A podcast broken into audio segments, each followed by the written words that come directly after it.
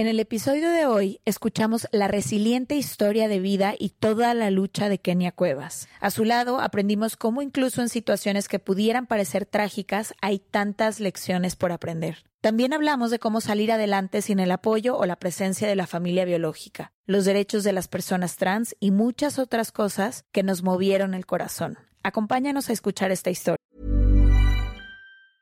When you're ready to pop the question, the last thing you want to do is second guess the ring. At Bluenile.com, you can design a one of a kind ring with the ease and convenience of shopping online. Choose your diamond and setting. When you find the one, you'll get it delivered right to your door. Go to Bluenile.com and use promo code LISTEN to get $50 off your purchase of $500 or more. That's code LISTEN at Bluenile.com for $50 off your purchase.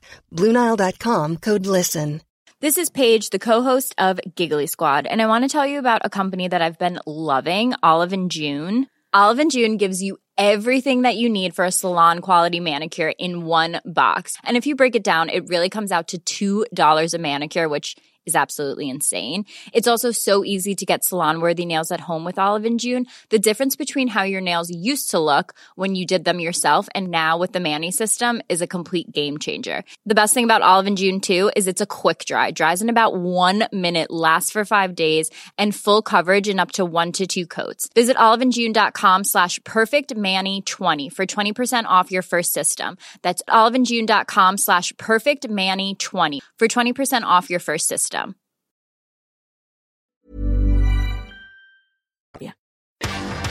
From the beginning.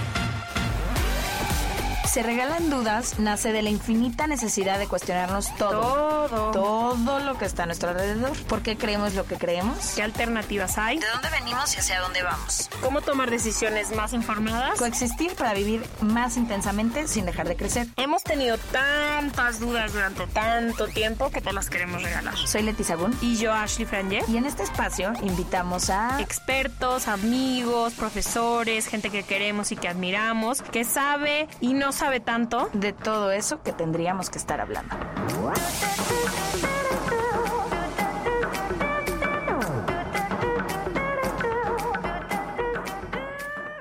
Bienvenidas a otro capítulo de Se Regalan Dudas. Felices de estar con ustedes. Ya tienen tiempo diciéndonos que estamos repitiendo mucho especialista o mucho invitado, mucho cantante.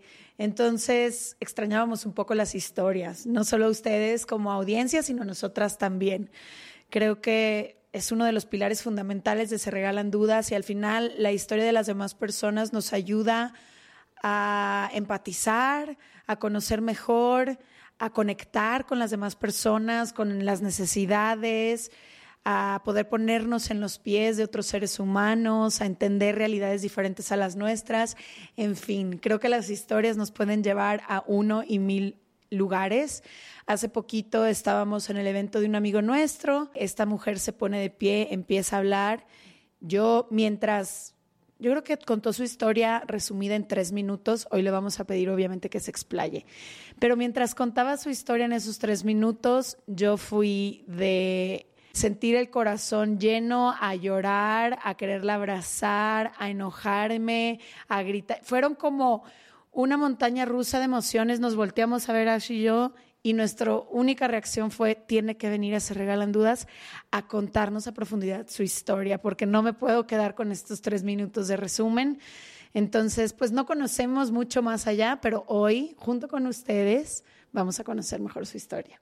Bienvenida y estamos muy contentas de poder dar este espacio a contar este tipo de historias. Veníamos platicando Leti y yo y yo le dije, no hay mejor forma de conectar y saber historias y también de entrelazarnos, de poder conectar con alguna causa, con algún problema o con algo que está pasando. Es muy difícil si no conocemos las historias de las personas que realmente se ven afectadas por esto. Entonces, me siento mega honrada de, de tener a nuestra invitada el día de hoy aquí. Sí, sabes que nos pasa mucho y lo hemos dicho en otros momentos, en algunos capítulos. A veces lees ¿no? De algo que está viviendo una persona, una comunidad, un pueblo, o ves números o estadísticas y no entiendes que hay una vida completa detrás. Hasta que conoces la historia a fondo o conoces a la persona, entonces puedes conectar mucho mejor con esto que se está hablando. Y creo que al final esa es la manera en que todos vamos a poder tomarnos de la mano. Hoy nos acompaña Kenia Cuevas. Ella es directora general de Casa de las Muñecas Tiresias si no me equivoco, y directora del primer albergue para mujeres trans en América Latina. Bienvenida, se regalan dudas. Bienvenida. Muchas gracias por haberme invitado, la verdad. Estoy emocionada por estas dos grandes mujeres que pues que tienen esta mirada distinta, ¿no? De comunicar y de, y de exponer, ¿no? Ciertas situaciones que cualquier persona pueda vivir, ¿no? Entonces, pues muchas gracias y, y pues aquí voy a estar. A ti, querida. Eh, creo que lo primero que te vamos a pedir es justo eso, si nos puedes acompañar a contarnos tu historia desde el momento en que pisas esta tierra hasta el día en el que estamos hoy. Sé que es difícil resumir la historia de una misma, pero quizá te vimos hablar de forma impecable, quizás solo tú lo puedes hacer. Ok, pues miren, pues voy a empezar desde el principio. Yo vengo de una familia disfuncional donde soy la menor de siete hermanos. Mi madre vivía en Estados Unidos y mi padre tenía otra familia, entonces vivíamos bajo el resguardo de mi abuelita materna. Mi abuela pues trabajaba, era cuidadora de, menores de edad, de niños de preescolar, que eran hijos de maestros en un CENDI, y bueno, pues ahí va todo el día. Ella siempre estuvo al pendiente de la escuela, de la alimentación, de la vestimenta, de todos los hermanos. Sin embargo, mis, mis hermanos empezaban como a violentarme cuando pues yo expresaba, ¿no? O caminaba diferente, ¿no? A, otras, a otros hombres, ¿no?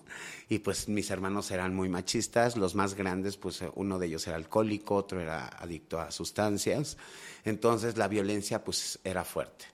Mi abuelita en ocasiones pues se metía en medio de las peleas, ¿no? Defendiéndome y pues poniendo su postura de abuela, ¿no? Diciendo, a ver, no puedes violentar a tu hermano. Pero pues mis hermanos no lo veían de esa forma. Sin embargo, cuando yo cumplo nueve años, mi abuelita desgraciadamente falleció por problemas del corazón y pues quedamos prácticamente solos, ¿no? Yo al menos quedé al resguardo de mis hermanos mayores, el cual pues la violencia se vio más extrema siempre pues trataban de evidenciarme, ¿no? Gritándome pues que yo era, ¿no? Un, un puto, ¿no? y me decían así, entonces pues ahí fue más grande la violencia donde ya ni de comer me daban, ¿no? O sea, ya no se preocupaban por darme de comer, ni por llevarme a la escuela. Entonces una ocasión me salí de la casa, o sea, a caminar. Y en la calle donde vivíamos, ahí en la mitad de la calle, estaba un señor que tenía una imprenta y tenía una pequeña fábrica, un local para hacer estuches de lentes, pero era amigo de mi abuelita. Entonces cuando le empecé a platicar que no me daba ni de comer ni nada, pues él se sacó mucho de onda porque pues, yo me acuerdo de sus palabras que me dijo, tu abuelita no hubiera permitido esto, ¿no? Entonces lo que hizo fue darme un pequeño trabajo.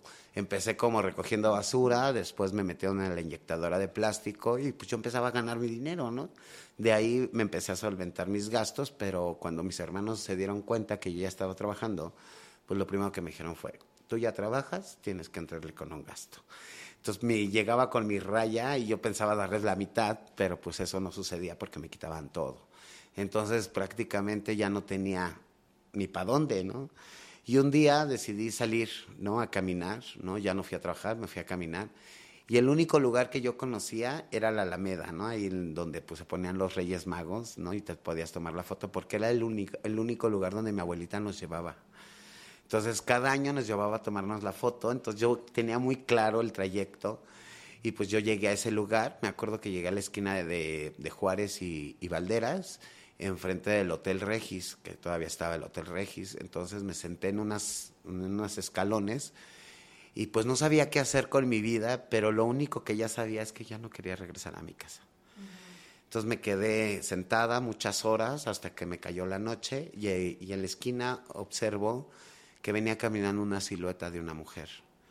Yo en ese momento no sabía que existía una comunidad LGBT, no sabía que existían personas trans, no sabía que, que pues que teníamos derechos, ¿no?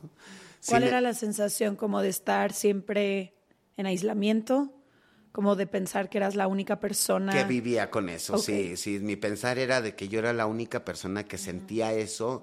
No sabía cómo explicarlo porque también no sabía por qué me sucedía eso a mí, ¿no? Porque yo te, me gustaban los niños y no las niñas, que no me gustaba jugar con el fútbol, pero sí con las muñecas, ¿no? O peinar a mis mismas compañeras, ¿no? Pero no lo entendía, sino ese, esa tarde noche que, que, que vi esa silueta caminar, lo primero que pasó fue que me identifiqué. Era una mujer trans. Entonces me identifico y lo primero que, que, me impulsé a hacer es que me acerco y le digo, oye, no seas malita, ayúdame a arreglarme como tú, ¿no? Entonces me queda viendo desconcertada, pues imagínate, yo tenía nueve años eh, y en esa zona había muchos niños de la calle, ¿no? Era un lugar, ¿no? Un campamento de niños de la calle donde ahí se quedaban. Entonces me dijo, no, pues ponte a trabajar, ponte a trabajar, ahorita háblale un carro, se van a parar, te llevan a un hotel y te les cobras dinero, todavía me dijo, ¿no? Entonces eh, yo lo que hice fue eso, porque yo pensé que al hacer eso me iba a ayudar a arreglarme como ella. Sin embargo, pues yo le hablé al carro, se me paró un carro, me subo, me dicen, ¿a qué hotel vamos? Le digo, no, pues no sé, ¿no? Y me dice, pues vamos al Mazatlán pero yo no sabía que era tampoco un cliente, ¿no? Sin embargo, yo le empecé a decir todo lo que había vivido y que pues yo no, quería regresar a mi casa, ¿no? Que, que, me ayudara, que me fuera con él. Y este hombre me acuerdo que se rió y, y, se me quedó viendo y me dijo, mira, yo no me puedo meter en problemas. Yo desde el momento que te subí al carro me puedo meter en un problema y me puedo ir a la cárcel.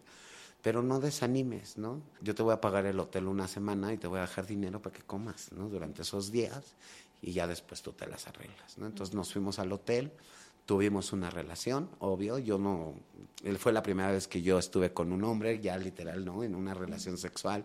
No hubo penetración porque me respetó, pero sí hubo toqueteo, ¿no? Y, ahí la movida, pero no, no hubo penetración.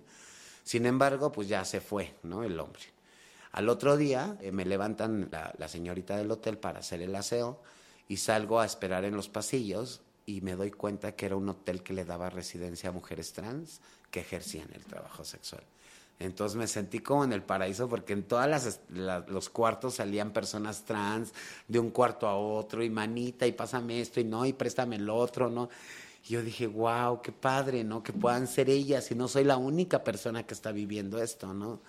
Entonces conocí a dos chicas, a Viridiana y a, y a la Chabela y me acerqué y lo mismo que le dije a la chica una noche anterior, se lo dije a ellas, ¿no? Entonces me dijeron, ¿traes dinero? Les enseño el dinero que me había dejado el cliente y me dijeron, vamos al centro. Me llevaron al Castillo de la Fantasía, que está atrás de la catedral. Es un, un local donde te venden pelucas de todo tipo, pestañas, accesorios. Y me empezaron a comprar mis cositas, mi vestido, mis zapatillas, ¿no? Entonces yo me sentía como en un sueño, pero llegando al hotel me empezaron a arreglar y me dijeron, esta es la única vez que te vamos a arreglar. Si tú no aprendes es por tonta. Entonces yo observé todo el procedimiento de la arreglada y cuando terminaron me dijeron que se van a ir a arreglar ellas. Pero yo me quedé en el espejo viéndome y creo que por primera vez me identifiqué, ¿no? Me sentí tranquila porque estaba viendo a esa mujer o a esa niña que quería yo ser, ¿no? Pero que la sociedad no me lo permitía, ¿no? Entonces yo me, o sea, yo creo que se tardaron dos o tres horas arreglándose cuando regresan y me dicen, vámonos. entonces yo me quedo, ¿dónde? ¿A dónde vamos? ¿No? Y me dicen, a trabajar, te acabas de gastar todo tu dinero y te vas a comer, ¿no? Y empiezo a subir y a bajar de los carros, ¿no? Empiezo a trabajar muy bien y pues era obvio, ¿no? Era una niña de nueve años, ¿no? Entonces era pues totalmente obvio que los clientes subieran y pues me pidieran servicios. Yo me empezó a ir muy bien, la verdad es que considero que pues me daba la solvencia para pagar mi hotel, mi comida, mi ropa, ¿no? Como vivir tranquilamente. Sin embargo, una de las primeras necesidades que tuve en el trabajo sexual o de las primeras demandas fue el uso y consumo de sustancias psicoadictivas y alcohol. Los clientes llegan alcoholizados, llegan drogados, entonces lo que quieren es continuar la fiesta y si hay alguien que van a contratar y que no les va a dar la segunda, pues no te contratan. Entonces el trabajo al principio fue mucho porque era una niña y era como la nuevecita, entonces subía y bajaba. Conforme pasaron los meses eso fue disminuyendo. Y entonces ya se secaba otro sector de trabajo sexual, ya pidiéndome el consumo o alcoholizarme con ellos para contratarme. Entonces yo empiezo a acceder y obvio, pues yo tenía muchos resentimientos, mucho odio, no sabía para dónde dirigir mi vida, tenía mucho resentimiento ante la sociedad, ante mi familia, ante mis hermanos, ¿no? Mis padres, ¿no? Y pues siendo una niña sin experiencia a los nueve años, pues caí rápido a las drogas. Eso me llevó muchos años de consumo, casi 18 años ¿no? de, de, consumir. Llegué a vivir situaciones ya totalmente denigrantes. Ya no logré pagar mi hotel, ¿no? ya prefería comprarme droga para, para, y no pagar mi hotel.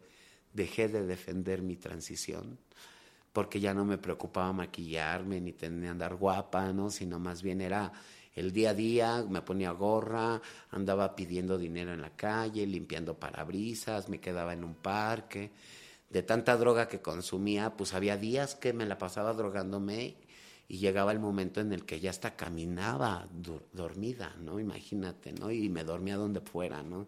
En un parque, en una avenida, fuera de un hotel, en un banco, ¿no? Donde pudiera, donde me cayera la noche. Entonces eso pasó mucho tiempo, pero en ese trayecto, a cuando cumplo yo 13 años, conozco una casa hogar en México que es Casa Alianza, en el cual pues me dicen que pues me van a dar educación, que, que, que ingrese, que me quede, ¿no?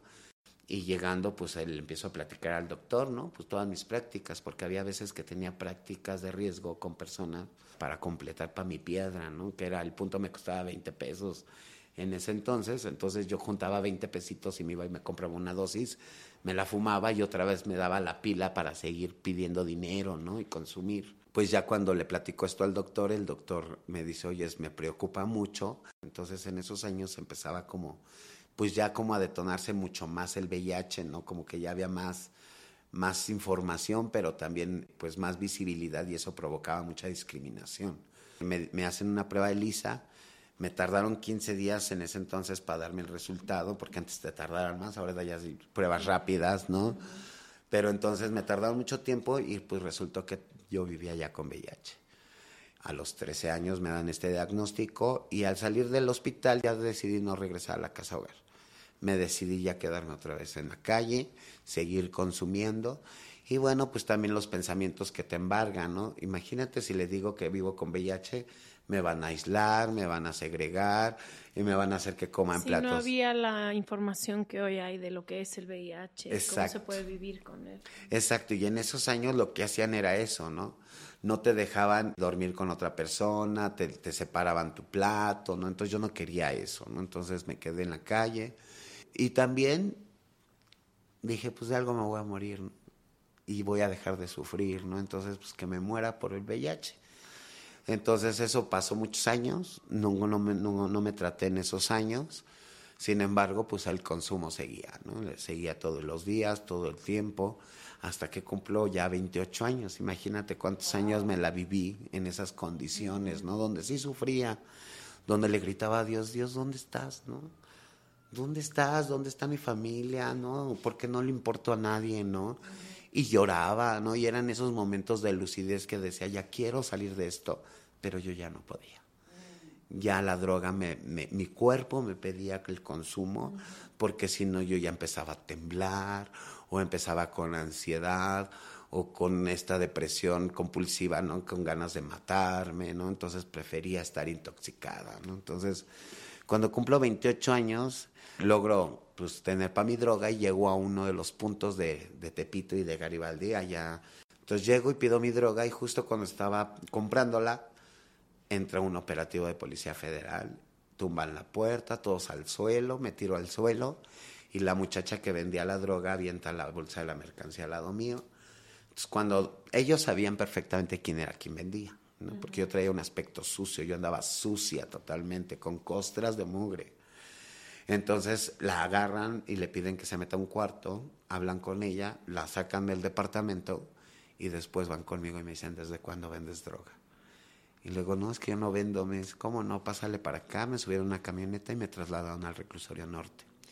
Estando en el reclusorio norte, yo no tuve ningún acceso a ningún abogado, ni siquiera con el juez. ¿no? Tres días después de haber ingresado, me llegó una, una boleta de auto de formal prisión, que todavía existía en el auto de formal prisión, ¿no? Entonces me mandan mi boleta por medio de mesas de prácticas, donde me decía, ahí me enteré por qué delito iba. ¿no? Me, ahí decía daños contra la salud, posesión, distribución y venta de 7 kilos de cocaína, que fue lo que encontraron esa tarde en el departamento.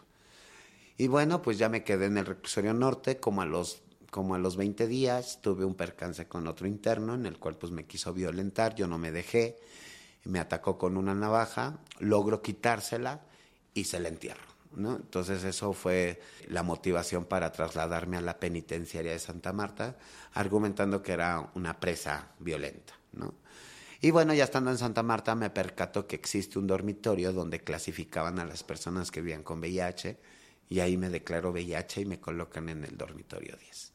Ya estando en el dormitorio 10, empiezo a darme cuenta que las personas que vivíamos en ese dormitorio, a todas se nos daba el mismo tratamiento antirretroviral, no teníamos un internista que pudiera llevar nuestros casos de salud, ni siquiera un tratamiento, ¿no? Y bueno, las personas que tomaban el tratamiento que nos daban, que hoy sé que nunca existió en la, en la, en la gama de medicamentos antirretrovirales, y pues también hoy entiendo que nos utilizaban de conejitos de India, pues las personas se morían. Entonces, cuando ya presentaban síntomas o, enfermedades oportunistas, lo que hacía el sector de salud de los centros penitenciarios era colocarlo en, un, en el último pabellón, que era el cuarto de despegue. Así le decían porque cada vez que ingresaba alguien ya no salía ya no vivo. Salía de... Ya no salía vivo. Entonces yo me di cuenta que las enfermeras no les cambiaban el pañal, no les daban ni siquiera una pastilla para el dolor Nada, nada, nada. Así desde que ingresaban no los volví a saber hasta que morían. Entonces yo les pedí que me, dejaran pasar a darles de comer, a cambiarles la cama, ¿no?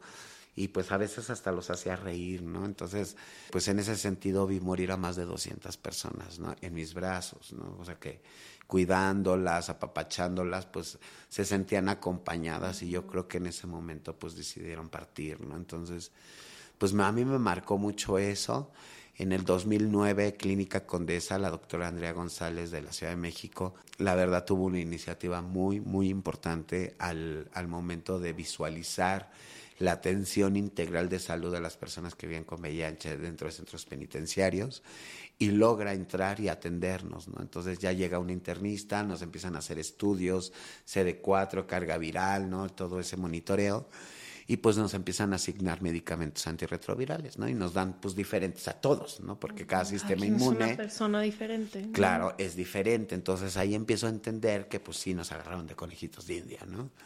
Entonces la doctora desde que empezó a, ingresar en el 2009 yo me empiezo a atender, yo eh, me empecé a defender sola, tampoco tuve ningún abogado en todo mi, en, en los 10 años, 8 meses que yo me aventé privada de mi libertad porque también después me llegó una resolución de, de mi sentencia, que también llegó por medio de mesas de práctica, sin juicio, o sea, yo, o si hubo juicio, yo no estuve, ¿no? Entonces, ya estando en, en la Penny, yo me empecé a defender sola. Yo vendía pulseras, collares de Shakira, vendía dulces, estafeteaba. Todo lo que tú necesitaras en una visita, me lo, me lo pedías una aguja, un hilo, ¿no? O sea, te lo conseguía. Una tachuela, lo que sea, yo te lo conseguía, ¿no? Entonces, pues la gente, la misma visita de otros internos, pues ya todos me conocían. De hecho, eh, como sabían que yo no tenía visita, pues me, luego me llevaban que un taquito en un top, pero luego me decían, siéntate a comer, hija, ¿no? O, ¿sabes qué? Te traje 20 pesos, 50 pesos para que tengas para tu lista, ¿no? O para un café. Y así me fui ganando a toda la visita familiar. Entonces también una vez llegando al, al, área de jurídico, porque cuando no había visita, yo vendía mis pulseritas y mis dulces con las funcionarias del centro penitenciario. Entonces un día me acerco a jurídico y le digo a la licenciada que estaba ahí, le digo, ay, cómprame una pulserita o algo, ¿no? Y me dice, ay, está muy bonita esta. Y me empezó a preguntar por qué delito iba. Entonces me dijo, oye, ¿sabes? ¿Sabías que acaba de salir una nueva reforma que beneficia este delito de daños contra la salud? Y, me dice, ¿por qué no buscas un beneficio? Y le digo, es que no sé, no tengo abogado, no tengo familia. Me dijo, no, haz un escrito, mándalo a la subsecretaría y ahí tienen que ayudarte, ¿no? Entonces le dije que yo no sabía leer ni escribir. Entonces me dijo, no te preocupes, yo te lo hago, pero déjame ese collarcito. ¿no? Entonces hicimos el trueque y yo me voy con la visita familiar con, con la mamá de otro interno y le pedí de favor que me ayudara a llevar el oficio. Hice tres veces esta, esta situación y logré tres modificaciones de sentencia. La última modificación yo ya les compurgaba con 10 años, 8 meses, 7 días. Y yo ya llevaba 10 años, 8 meses. O sea, me faltaban 7 días, días. para compurgar. Entonces, ese mismo día en la noche me llegó otra resolución, pero me certifican. Yo dije, oye, pues, ¿por qué me vas a certificar si no he hecho nada, no? Porque cada vez que te certifican te mandan al castigo. Entonces yo dije, no hice nada, ¿no? ¿Por qué me van a llevar? Y pues, ¿cuál? Era mi libertad absoluta. Salí absuelta del delito porque ahí mismo me dijeron que era inocente del delito, ¿no? Entonces, yo no me la creía yo no sabía qué iba a hacer porque yo estaba dejando una vida de casi 11 años donde construí una familia, donde construí amigos, donde construí un hogar y otra vez me lo arrebataban, ¿no? De, un, de la noche a la mañana. Entonces, pues me voy libre, salgo como a las... ¿Ya habías dejado de consumir? Perdón. Que te sí, yo dejé de consumir en el 2004, yo caí al reclusorio en el 2010. Entonces yo en el 2004 dejo de consumir eh, precisamente cuando empecé a acompañar a las personas con VIH, ¿no? Yo dije, pues ya tengo, o sea, yo encontré una motivación con las personas que vivían con VIH y eso me ayudó a, decir, yo ya no me quiero drogar, porque yo también tomé una decisión, en ese día que yo tomé la decisión, fue de un día a otro y dije, hoy ya no me quiero drogar. Y ya no me drogué, ya no me drogué, ya no me drogué y, lo mantuve a través del acompañamiento que yo ya venía brindando. Y bueno, pues total, yo salgo el 22 de septiembre del 2010 de la prisión. Eh, salgo con una mano adelante y una atrás. Me daban miedo los perros, los carros, cruzar la avenida. No, pues nadie me recibió. Ya era un horario donde no había transporte público no traía dinero, entonces lo primero que hice fue caminar sobre la avenida Ermita, se me paró un taxi, me dijo que a dónde iba, le dije que iba salir del reclusorio, que iba para el centro de la ciudad, al Metro Revolución, y pues ya me pidió un servicio con tal de llevarme. Entonces me tuve que ejercer el trabajo sexual saliendo para que me llevara o me acercara al centro. Llegando al centro llegué al punto de trabajo sexual con mis compañeras y una de ellas me dio ropa, me dio zapatillas y me, me terminé arreglando como a las 3, 4 de la mañana, esa hora salí a trabajar.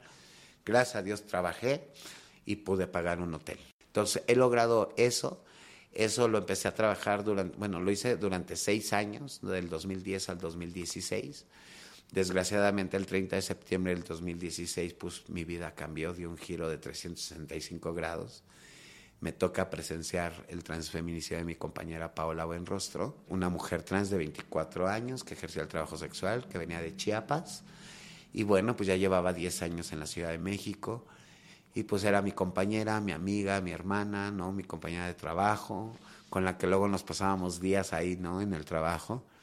Y pues estábamos en la noche esperando los clientes, se acercó un cliente solicitándonos servicios, dos de mis compañeras lo batearon, después me acerco yo y me percató que trae los pantalones a media rodilla, que venía alcoholizado, drogado, entonces dije, ay no, qué hueva, yo necesitaba dinero ese día entonces dije, no, estarlo soportando, pues no. Y me daba 200 pesos. Entonces se acerca con Paola, Paola platica con él y se sube al vehículo. Avanza el carro tres metros y empiezo a escuchar a Paola gritando mi nombre con gritos de auxilio. Entonces corro a la ventanilla del copiloto y cuando llego me percato que ellos dos están forcejeando, mi amiga prácticamente encima de él, están forcejeando y se oyen unas detonaciones de arma de fuego. Entonces mi amiga se desvanece en sus hombros la avienta al asiento del copiloto, se me queda viendo, me apunta con el arma y me dispara. Pero el arma se encasquilló. Entonces ahí lo detengo, no dejo que se vaya. Llega la policía, lo agarran en fragancia, con el arma en la mano, mi amiga agonizando, un vehículo que es una propiedad privada, con los seguros abajo, se lo llevan ante el Ministerio Público. Yo en todo momento dije ser testigo ¿no? del crimen, en el cual todo momento se me invisibilizó desde la fiscalía diciendo que yo era una curiosa del lugar una tipificación que no existe, me negaron todo tipo de información y su argumento era de que yo no era familiar directo de Paula y que ellos no me podían dar ningún tipo de información y ni siquiera entregarme el cuerpo. Yo me esperé 48 horas en lo que estaba el proceso, ¿no? O, el, tiempo necesario para poderlo vincular o, o, llevar a una audiencia oral cuando era cuando iniciaban las audiencias orales del nuevo sistema penal. Pues ahí no me quisieron dar nada de información, yo me esperé todo el tiempo afuera. Hasta ya la última hora la Ministerio Público, que en todo momento violentó mis derechos humanos y el derecho a la identidad de Paola, porque nos trataba de hombres y, un momento que me dijo, ya vete a dormir, son unas putas de aquí de la esquina, ¿quién les va a hacer caso? Entonces yo me, hubo mucha impotencia en ese momento, entonces dije, no me voy a ir, no me voy a ir y me voy a esperar hasta que me determinen qué va a pasar, ¿no? Yo les decía que tenía un video, no lo quisieron tomar como prueba. Total de que ya justo cuando iba a empezar la audiencia, unos minutos, unos 15, 20 minutos antes de que empezara, sale la Ministerio Público y me da un papelito. Ahí están los datos de la audiencia por si crees alcanzar a llegar. Entonces estaba un taxista que pues en las noches ahí anda con nosotras y estaba como acompañándonos porque acababan de matar a Paola, estábamos un grupo. Dijo, chicas, súbanse, yo las llevo, está cerquitas. Llegamos y alcanzo a entrar a la audiencia y justo cuando sale el juez, lo primero que preguntó fue, ¿hay algún testigo aquí? Y yo alcé la mano. Y ya le dijo al Ministerio Público, ya se sabe el protocolo. Y se volvió a meter el juez. Sale el Ministerio Público y se acerca conmigo y me pide que me salga de la audiencia para que no la contamine. Y que en algún momento yo voy a tener oportunidad de declarar. Confiando en las autoridades y confiando en la ley me salgo de esa audiencia y al finalizarla pues lo dejaron en libertad. Y ya mis amigas bajaron súper enojadas, molestas, querían destrozar ahí las puertas de cristal y todo. Y entonces yo calmé los ánimos y les dije, a ver, ya no podemos hacer nada. No lo podemos juzgar dos veces por el mismo delito. Si ahorita el juez ya lo, lo dejó en libertad, ya no podemos hacer nada. Vamos por Paola, mejor que ella está en el congelador. Entonces me acerco a la fiscalía les pido, ¿no? Que me entregaran el cuerpo de Paola y me lo empezaron a negar, ¿no? Pues tú no eres familiar, hay que esperar 30 días hábiles para ver si en dado caso te la podemos entregar. Le dije, perdón por la palabra, pero le dije, qué chingón me saliste, ¿no? Tú nomás quieres que venga por ella para que directamente pues la creme o la entierre, le digo, porque ya no la voy a poder velar ni darle una despedida como la persona que yo la considero y como el ser humano que yo considero que es. Entonces me queda viendo y me dice, no, pues es que no te la puedo entregar. Y le dije, ah, ok, le dije, yo tengo a 500 chicas trabajadoras sexuales allá afuera y ahorita voy a parar insurgentes para que tú me entregues el cuerpo de mi amiga. No, no es necesario que hagas eso, yo te la entrego entonces. Me la entregan y después de dos noches de velación decido llevarla al lugar donde la mataron, que era nuestro punto de, de trabajo sexual, para poderle dar una guardia de honor y un aplauso para llevarla al panteón. Y justo ahí me dice una amiga, Kenia, si vas a hacer tu desmadre, Burroughs Furniture is built for the way you live. From ensuring easy assembly and disassembly to honoring highly requested new colors for their award-winning seating, they always have their customers in mind. Their modular seating is made out of durable materials to last and grow with you. And with Burrow, you always get fast, free shipping. Get up to 60% off during Burrow's Memorial Day sale at burrow.com slash ACAST. That's burrow.com slash ACAST. burrow.com slash ACAST. Mom deserves the best, and there's no better place to shop for Mother's Day than Whole Foods Market. They're your destination for unbeatable savings, from premium gifts to show-stopping flowers and irresistible desserts. Start by saving 33% with Prime on all body care and candles. Then get a 15-stem bunch of tulips for just $9.99 each with Prime. Round out Mom's menu with festive rosé, irresistible berry chantilly cake, and more special treats. Come celebrate Mother's Day at Whole Foods Market. La primavera está aquí, así que es el mejor momento para sacar lo viejo de la rutina y vivir nuevas experiencias, entre ellas nuestros estrenos de terror. Y hasta una nueva manera de obtener dinero con tus compras gracias a iBota. iBota es una app que puedes descargar totalmente gratis y que te da la mayor cantidad de dinero en efectivo en cientos de artículos y marcas, no solo las botanas que disfrutas mientras nos escuchas, Olvídate de otras apps que son igual que brujos charlatanes y solamente te dan puntos fantasmas. Con iBota simplemente agrega tus ofertas a la aplicación y obtén dinero real que podrás transferir a tu cuenta bancaria, PayPal o tarjeta de regalo. No lo dudes y únete a una comunidad con 50 millones de usuarios que ya disponen de los beneficios de más de 2.700 marcas y tiendas, como Lowe's, Macy's, Sephora y Best Buy. Y para que termines de convencerte, en este momento iBot está ofreciendo a nuestro público 5 dólares solo por probar iBot usando el código ROR cuando te registras. Solo tienes que ir al App Store o Google Play Store y descargar la aplicación iBota gratis para comenzar a ganar dinero en efectivo y usar el código ROR. Esto es iBota en Google Play o App Store y usa el código ROR. Aprovecha los nuevos comienzos y corre a descargar la aplicación para ganar más cashback.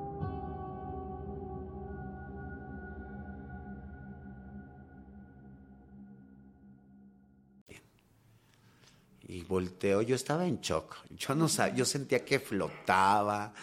eh, yo sentía que había como una nube así, platicaba con la gente y sentía como una nube que, que nos dividía.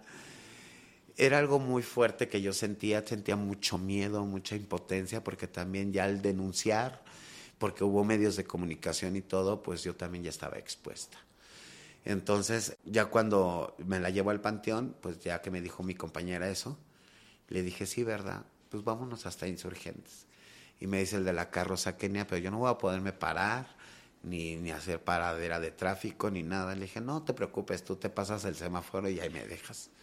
Pero justo cuando íbamos cruzando, se me ocurrió quitarle la llave al pobre de la funeraria, le quito la llave, me bajo y empiezo a bajar el ataúd. Entonces el camión quedó del lado de, Insurgentes Norte, la carroza de Insurgentes Sur y el ataúd quedó exactamente en medio donde va el Metrobús. Y fue la manifestación que hice. Con el cuerpo de mi amiga, ¿no? Y me decían, ¿es virtual tu ataúd? No, no es virtual. Mi amiga en estas condiciones viene a manifestarse porque todavía ni siquiera se va al hoyo y ya dejaron en libertad al asesino. Y en México la impunidad con personas trans pues es totalmente eh, normalizada, se criminaliza la identidad, se criminaliza el trabajo sexual y empecé a dar como todo, todo lo que hemos vivido, ¿no? Toda la gente y las, los medios se quedaron impactados porque era algo que nadie sabía. Sí, que nunca se ha hablado. Nunca se ha hablado, entonces pues empezaron a buscarme.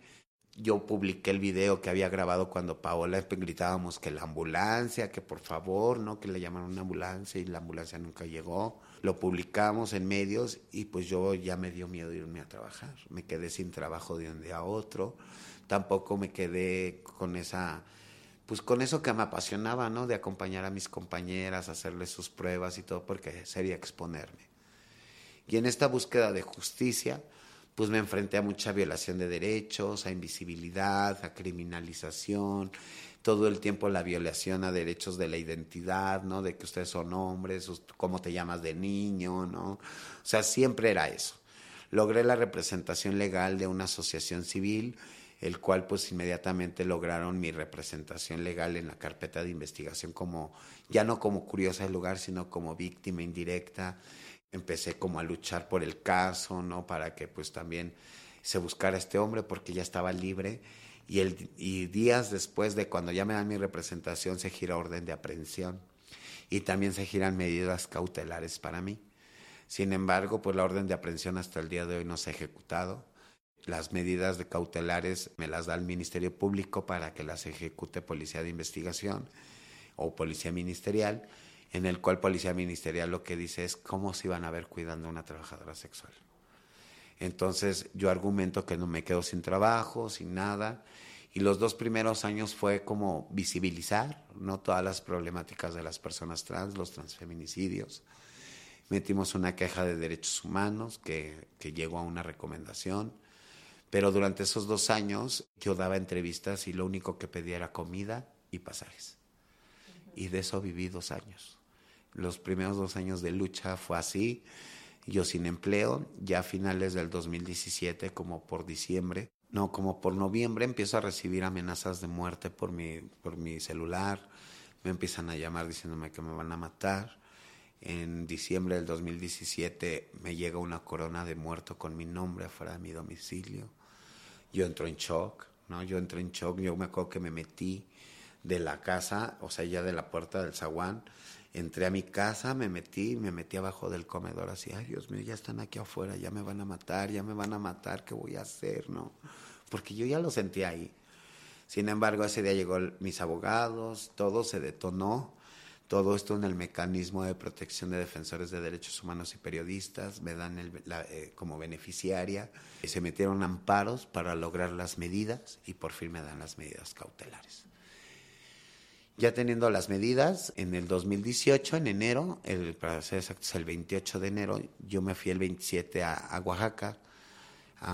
me invitó una amiga, ¿no? Para que me distrajera un poco, porque ya llevaba mucho tiempo con este tema.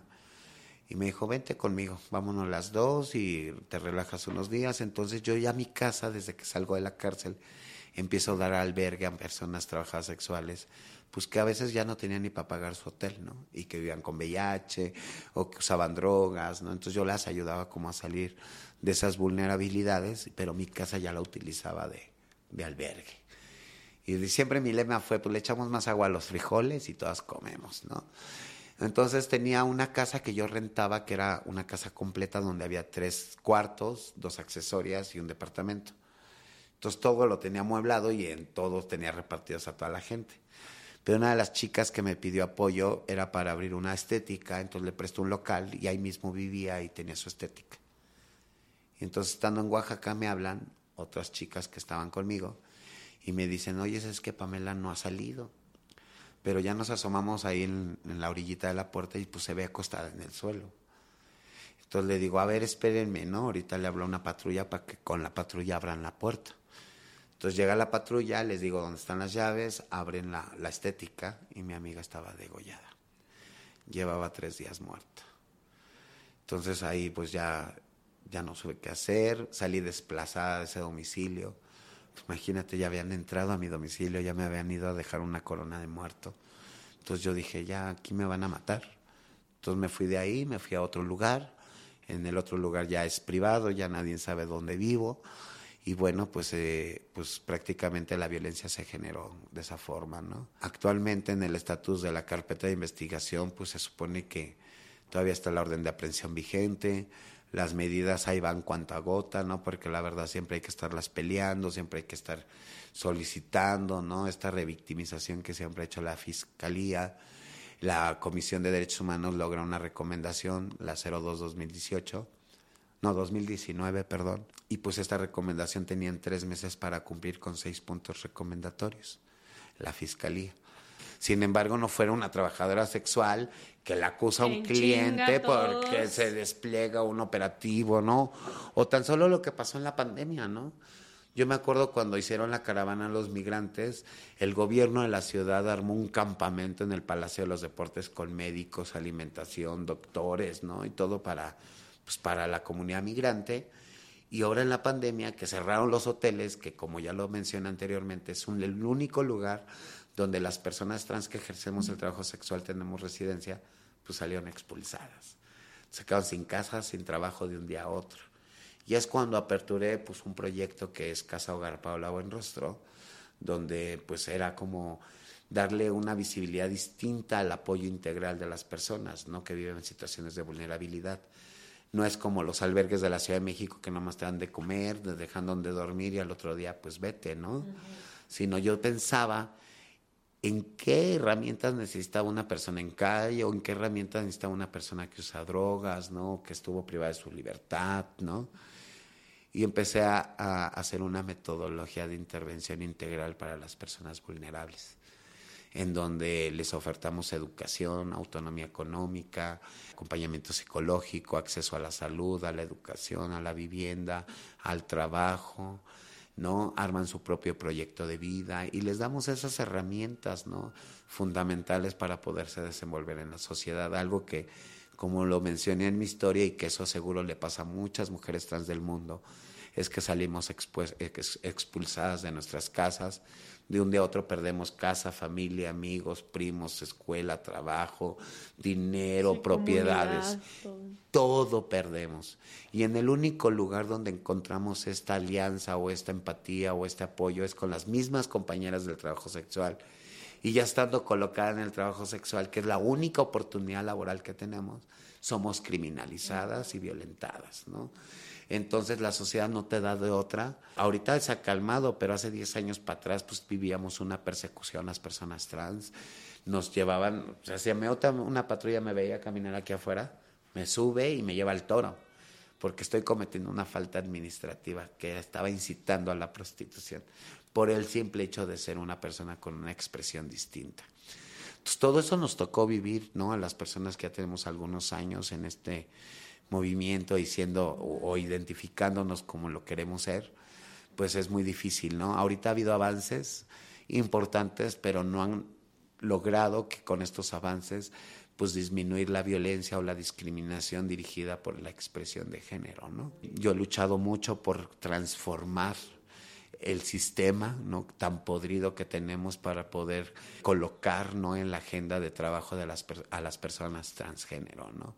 en el área de salud, de educación, de vivienda, en las academias, investigaciones, documentos internacionales. ¿no? Me estoy preparando también, ahorita acabo de terminar mi secundaria, voy a entrar a mi preparatoria después de que hace cuatro años no sabía leer ni escribir, ¿no? Ahorita ya lo sé hacer, ya, ya me está gustando, quiero ser abogada, quiero litigar casos de mujeres trans. Actualmente también estoy entrando a la penitenciaria de Santa Marta, llevando un proyecto de alfabetización jurídica, eh, talleres eh, de cultura, artísticos, de adicciones, para que las personas empiecen a entender sus procesos y que también sientan que tienen una red de apoyo acá afuera con Casa de las Muñecas. Entonces estoy trabajando muy de cerca con centros penitenciarios. Yo sé que es un sistema que que, todavía hay mucha violación de derechos, no hay empatía, no hay servicios, no hay nada absolutamente, no hay un proceso de reinserción, pero bueno, ahí estamos poniendo nuestro granito de arena, consideramos que ¿Por qué? Porque también hay un abandono del sistema penal para las personas privadas de su libertad y más cuando involucra pues la identidad, la expresión, ¿no? El próximo 23 vamos a organizar una marcha LGBT dentro de la penitenciaría para darle visibilidad a la comunidad y a los derechos ganados, pero también los derechos que necesitamos todavía enfocar. Estoy trabajando con personas en situación de calle, acompañando a personas en adicciones.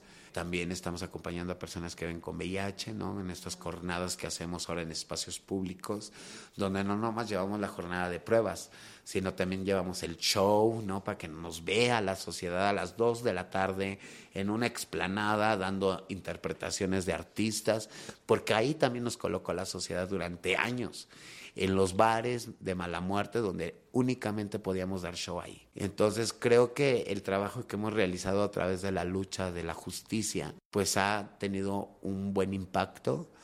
Todavía nos falta mucho, pero lo que hemos hecho ha marcado la historia porque ustedes pueden investigar del 2016, del 30 de septiembre del 2016 para atrás, qué hay de personas trans, qué manejan las redes sobre estos temas y se van a dar cuenta que después de la muerte de Paola al día de hoy, todas las agendas involucran a las personas trans. trans. Ay, jole. Em, no, hemos, ni hablar. No hemos podido, creo que, ni hablar. Primero que nada, creo que lo que haces, seguramente lo sabes y sé que sobre todo estas personas que se han visto directamente em, impactadas por todo lo que has hecho, te lo han de agradecer una y otra vez. Pero a mí me gustaría saber, Kenia, para ti, por qué es importante que la sociedad se sume y que la sociedad entienda, porque sé que el sistema está podrido, sé que, como tú dices, el espacio y el estereotipo y la falta de oportunidades ha sido desde el día en que nacieron hasta el día de hoy, pero ¿por qué y cómo sería importante que se sumen todas las partes de la sociedad a esta causa?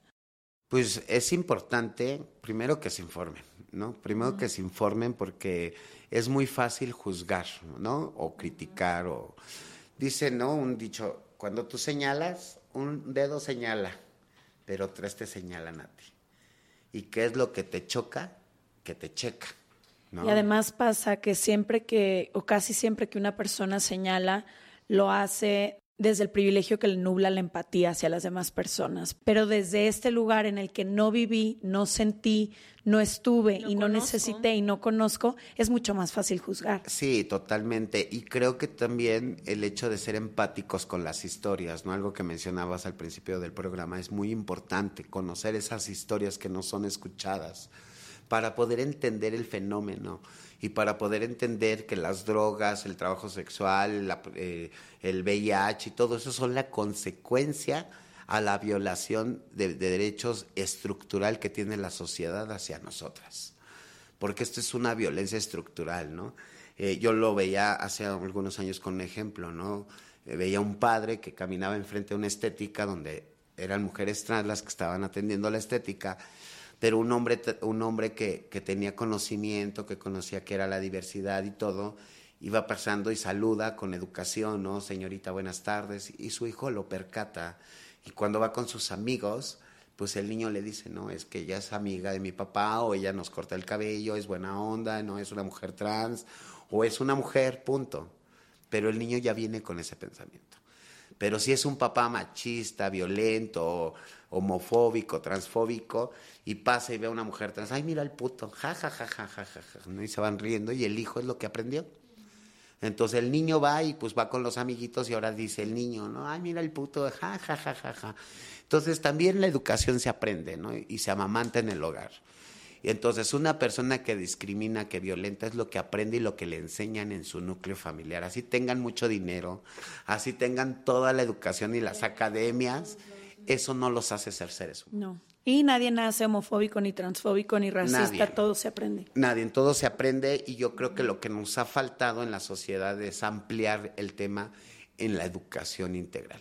Y qué lástima que pues que las madres son las cuidadoras, ¿no? Las que, las que están dando los enfoques de derechos, ¿no? De, de, principios y de valores, pues sean las primeras que, que permitan esta violencia, ¿no? Yo lo he dicho, yo ¿qué puedo decir de la sociedad? ¿no? Pues yo, es para que yo estuviera súper resentida, súper dolida, no atacándola, si no, no es así. Yo he aprendido con mi historia y he aprendido que también se discrimina de dos formas. Una, de dolo. Y ahí sí hay comisiones y hay consejos en el cual puedes denunciar y puedes llegar a un, a un pues a un determinado eh, sanción o lo que sea. Pero hay personas que discriminan por ignorancia y que esas personas luego no saben cómo dirigirse. Nosotras nos autoagredimos utilizando modelantes, ¿no? O estas modificaciones por medio de aceites, biopolímeros, ¿no? Que van provocando la muerte a corto, mediano y largo plazo, desde el momento que las ingresas a tu cuerpo. Y eso es un indicador de que las personas trans en el mundo tengamos un estatus de vida de 35 a 40 años. Estaba viendo con una tasa de suicidio altísima, pero justamente por esto que dices, porque estructuralmente no hay espacio. No, en ningún lado, en ningún no existe. lado. Y hay empresas que ahora, por decir en el mes Pride, pues todo el mundo, ay, nosotros sí, sí somos incluyentes y ponemos la bandera, pero no contratan personas trans. ¿Por qué? Porque no tienen una profesionalización. Había un comité de LGBT de empresarios que me invitaron a un foro y yo creo que se arrepintieron de haberme invitado. porque decía, no, es que nosotros somos súper incluyentes y nosotros a toda la comunidad y todo. Y yo les pregunté, ¿y cuántas mujeres trans tienes contratadas entre todas tus empresas?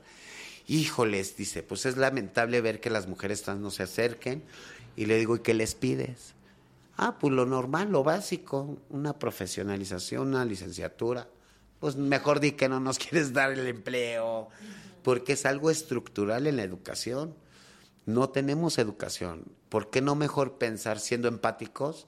Pues te contrato, te profesionalizo en lo que quiero que hagas en la empresa. Sí, te doy cursos, te experiencia. Y ya te ayudo. Y te ayudo a que no te coloques en el trabajo sexual, que México ocupa el segundo lugar en transfeminicidios y el 90% de estos crímenes van dirigidos a mujeres trans que ejercen el trabajo sexual. Así que el trabajo sexual es un riesgo actualmente para la comunidad trans en la expresión más pero más grave de violencia que es el transfeminicidio.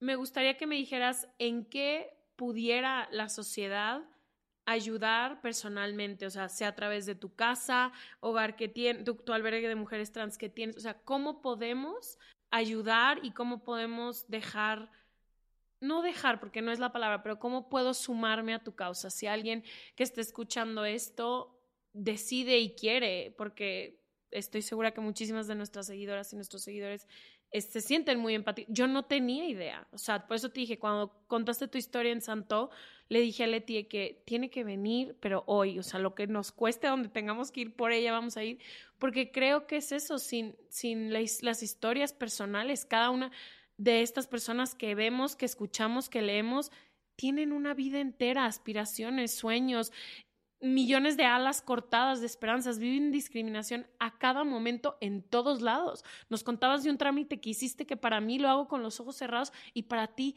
es toda una, es un calvario poder sacar un trámite. Entonces, ¿cómo podemos, yo al menos te pregunto a ti personalmente, ¿cómo puedo ayudar? ¿Cómo puedo sumarme a tu causa y cómo puedo ser una aliada? Pues mira, eh, todos pueden ser aliados. Yo creo que Casa de las Muñecas ha hecho esa apertura muy importante. Aquí no importa de qué género, de qué expresión, qué edad, qué hagas, no importa. Pueden regalar desde su profesionalidad, ¿no? De lo que ustedes saben hacer, si saben dar talleres, si, si, saben, este, no sé, acompañar, si saben escuchar, si son psicólogas, no sé. Pueden desde esa parte. También pueden dar voluntariado ¿no? En nuestra organización tenemos un área de voluntariado que nos mandan un, un correíto o un mensajito por los, los números que tenemos en la página de Facebook y pues mandan su CV, los colocamos en la coordinación que pues veamos viable que puedan sumarse y pues de esa forma también. O también con tiempo, a lo mejor un sábado, un domingo quieren llevar una comida al albergue y convivir con las chicas porque también una forma de ayudar y que casi nadie invisibiliza es un ¿cómo estás? ¿Cómo estás ¿Cómo te sientes hoy? Una platicadita. Exacto. Entonces yo creo que también así, también tenemos una cuenta de PayPal, que también nosotras nos mantenemos con las donaciones de toda la sociedad, que se suman, que digan, aunque sea yo no puedo darles tiempo, pero les puedo dar 20 pesos y con eso se los agradecemos con el corazón, ¿no?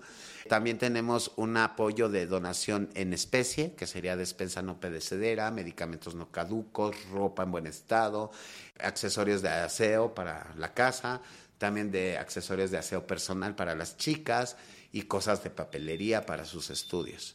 Pues nosotras siempre hacemos jornadas en espacios públicos, a lo mejor se quieran sumar.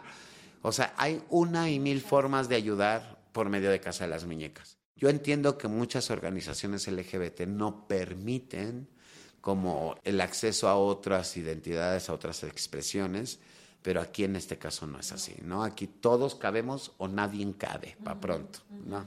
Creo que también alrededor de este tema, lo que pasa mucho es que creo que hay miedo a lo desconocido. Cuando no conocemos algo, inmediatamente genera miedo y entonces por no saber cómo o por donde preferimos ignorar, preferimos acomodarnos en un lugar que sea cómodo y que no nos force a estarnos enfrentando con cualquier situación de incomodidad. Y creo que la invitación hoy es justamente a incomodarnos, a informarnos de todas las cosas que no conocemos, a empujar un poquito más allá. Si no, si no sé mucho, como tú dices, ¿por qué tendría que ser una vez más yo que he pasado por todo esto, además la responsable de informarte a ti por todo lo que tú no has querido hacerte cargo, ¿no? Creo que también hay mucha falta de representación, que es lo que pasaba también con la comunidad hace unos 10 años, que poquitos personajes o personas públicas que empezaba a ver que hablaban de su sexualidad, inmediatamente había esta reacción de principio. Y creo que hemos visto que mientras más se hable del tema, mientras más representación, mientras más espacio, mientras más información, más libres empezamos a ser todos. Claro, desgraciadamente, pues tú dime en qué momento las personas trans podrían representarse con tanta violencia. Ocupar una posición de poder desde la cual puedan abrir más espacios para otras personas iguales. me encantó lo que dijiste de que nos colocaron en estos bares donde podemos ser personajes y podemos... Y eso sí lo celebran. Entretener y demás, pero ¿qué pasa con todas las profesiones? No todo mundo quiere hacer eso. ¿Dónde están las que quieren ser arquitectas o los que quieren... O sea, hay todo una gama que no... Pues todo eso se bloquea, se bloquea, se bloquea, ¿no? O sea, se queda en el sueño, se queda en el anhelo Y yo creo que lo que está haciendo Casa de las Muñecas es rescatar estos anhelos para empoderar a mujeres y que estas mujeres puedan ser una fuerza integral de personas trans para que puedan representar a todas las mujeres que no pueden o no quieren o no saben, ¿no? Porque también eso sucede. Prefieren continuar en ese confort para no perder todo. Y sin embargo, eso los lleva a tener una vida, pues, normal, ¿no? Con una esposa, con unos hijos, ¿no? Y, y entonces, en sus momentos libres o donde no los ven, que principalmente es en las noches, pues van y buscan a las trabajadoras sexuales o van y buscan a los hombres y se dan su encerrón, pero esa es la doble moral. ¿Cuántas personas LGBT no viven en esas condiciones? ¿Cuántas personas ocultan su identidad y su expresión por el miedo o el terror de que su familia los rechace? O que pierdan absolutamente todo. ¿No? Entonces, imagínate. Todo, porque esa es la condena hasta que no lo hagamos de forma diferente como sociedad y dejemos el juicio y abramos el espacio. Pues ahorita una de las iniciativas que creo que puede ser fundamental es que la educación básica exista en estos temas y que también cada persona en la sociedad se sume a hablar de estos temas, también mencionar y poner en la mesa que todos, en todas las familias del mundo hay una persona LGBT en todas. Las estadísticas lo dicen, les guste, les o, no les guste o no les, guste. Como personas que reímos, lloramos, cagamos y nos echamos pedos igual que todos y vamos para el mismo hoyo igual que todos. Entonces, por favor, seamos empáticos y la vida es este momento. Este momento es el que tenemos que construir un mejor futuro, un mejor pasado. Y el pasado pues va a quedar un muy buen pasado, pero el futuro puede ser mejor, ¿no? Entonces empecemos a quitarnos las etiquetas. Yo creo que eso es algo que nos ha hecho daño a todos y a todas, ¿no? Y creo que es bueno al principio como para conocer las necesidades y todo eso, pero se queda la etiqueta para toda la vida y te empiezan a, discriminar, a excluir, por decir personas con VIH. Que tenía un, un profesor que una vez nos decía, cada que tú te identificas con algo, te separas de alguien más. Si te identificas como mexicana, te separas del resto de las nacionalidades. Si te identificas como mujer, te separas de quizá los hombres. Y también les diría que luchen por lo que quieran en esta vida, que nunca se detengan, que nunca les dé miedo, nunca dejen que otras personas decidan por ustedes. Yo creo que eso es vital. Todos los seres humanos tenemos el libre albedrío de la decisión de decir qué es lo que queremos para nuestra vida y qué es lo que no queremos.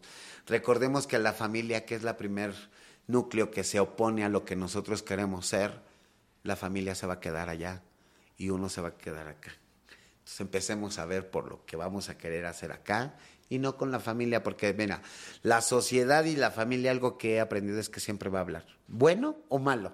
Cuánta gente en el camino de mi vida no he ayudado, que hasta la fecha me lo agradecen. También algo que hemos hecho mucho en la organización es acompañar a las mujeres asesinadas o que mueren en condiciones deplorables que nadie reclama. Rescatamos estos cuerpos porque también hemos logrado el reconocimiento de las familias alternas ante las instituciones, ¿no? Y en ese sentido, pues creo que somos familia y pues únanse a esta gran familia porque ahora el lema de esta gran familia es que nuestra mayor venganza es que seamos felices. Ay. ¿No? Mm, piel chinita, totalmente. Kenia, querida, agradecerte tu tiempo, eh, tu historia, a nosotras nos conmovió, pero sobre todo nos enseñó muchísimo y esa es mi única esperanza con la gente que escuche esto hoy, que entendamos que hay tanto por aprender, por informarnos, por conocer eh, y tanto también por hacer. Una vez que tenemos toda esta información, el privilegio es responsabilidad y hay algo que hacer con eso y hay que ver desde qué lugar, como dijiste hoy, hay 100 maneras distintas de sumarte. No me arrepiento absolutamente de nada porque si no, no fuera la persona que soy hoy. Como lo dijiste hace rato, con mis privilegios, quién sabe, y con el empoderamiento que pude haber obtenido con la educación, no me imagino cómo fuera. No, serías dueña del mundo. sí, no me imagino cómo fuera, pero ahora que me estoy preparando y que he luchado para visibilizar y, y también transformar, pues ha sido un trabajo incansable y también mencionar que, pues que desde que yo conocí la felicidad, es un sentimiento muy bonito. Fíjense, yo hice un ejercicio sobre el perdón. Eh, yo estaba muy enojada con todo el mundo, como lo mencioné, pero hubo un momento en que alguien me dijo, perdona y perdónate, ¿no? Y yo dije, ay, ¿qué, ¿cómo se hace eso? No, pues sí. Entonces un día lo decidí hacer. Y me senté, ¿no? Y me puse así como en mi mente, a ver, ¿cuántas personas me han violentado? Empecé con mi mamá, con mi papá, con mis hermanos, con todo, ¿no? La sociedad, en la escuela. Y dije, bueno, yo perdono todo lo que me hicieron. Pero fue un perdón acá, desde acá, ¿no? No nomás perdono y no olvido, ¿no? Eso no es cierto. Entonces perdoné, pero también pedí perdón. Le pedí perdón a mis hermanos por no ser el hombre que ellos querían que fuera. ¿no? O a mi mamá por no ser el hijo que ella esperaba, ¿no? Y pude liberarme por primera vez y te lo juro que después de haber hecho este acto, sentí una paz interna increíble que ahí entendí que era la felicidad. Y a partir de ese momento decidí jamás volver a dejar de sentir este sentimiento. Y ahora te puedo decir que yo amo hasta el pajarito que está en el árbol, el perro que está allá afuera, al ser humano que está en situación de calle o que está en la cárcel y a todos los veo por igual. Y, entonces ahora que me doy cuenta de que acompaño a personas, ¿no? Después de la muerte, pues me doy cuenta que nada te llevas, ¿no? Entonces, nada. nada. Entonces sí tenemos que ser más sensibles, dejar huella, pero huella con dignidad, ¿no? Con respeto y creo que eso lo podemos hacer todos los seres humanos, ¿no? Y las mujeres trans adquirimos esos estereotipos para hacernos sentir mujeres cuando estamos provocándonos hasta la muerte, ¿no? Entonces, el ser mujer se lleva aquí, el concepto de ser mujer, la esencia, se lleva acá, ¿no? Y contra eso nadie va a poder, ¿no? Ni la sociedad, ni la discriminación, ni la violencia va a poder entrar aquí si tú no lo permites. Listo. Gracias por escucharnos. Nos vemos el próximo martes y como les dijimos, les dejamos aquí toda la información. Por hacerme llorar 45 minutos. no, pues espero que también esta historia pues pueda servirle a mucha gente y evitar, ¿no? Evitar tantos años de sufrimiento y que ahora esta sea un vivo ejemplo también de que sí se puede salir de esas vulnerabilidades, por si hay gente que nos escuche, que se encuentre en esas situaciones, pues que sí se puede, nada más es cuestión de que uno tome decisiones y que pueda encontrar su camino y sus objetivos de vida. Gracias.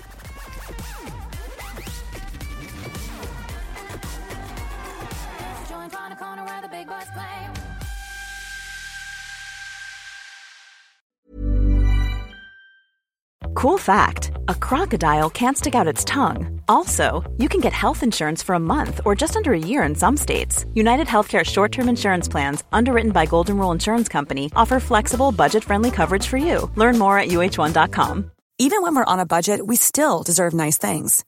Quince is a place to scoop up stunning high end goods for 50 to 80% less than similar brands.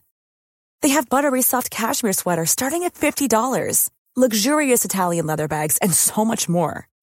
Plus, Quince only works with factories that use safe, ethical, and responsible manufacturing. Get the high-end goods you'll love without the high price tag with Quince. Go to quince.com/style for free shipping and 365-day returns.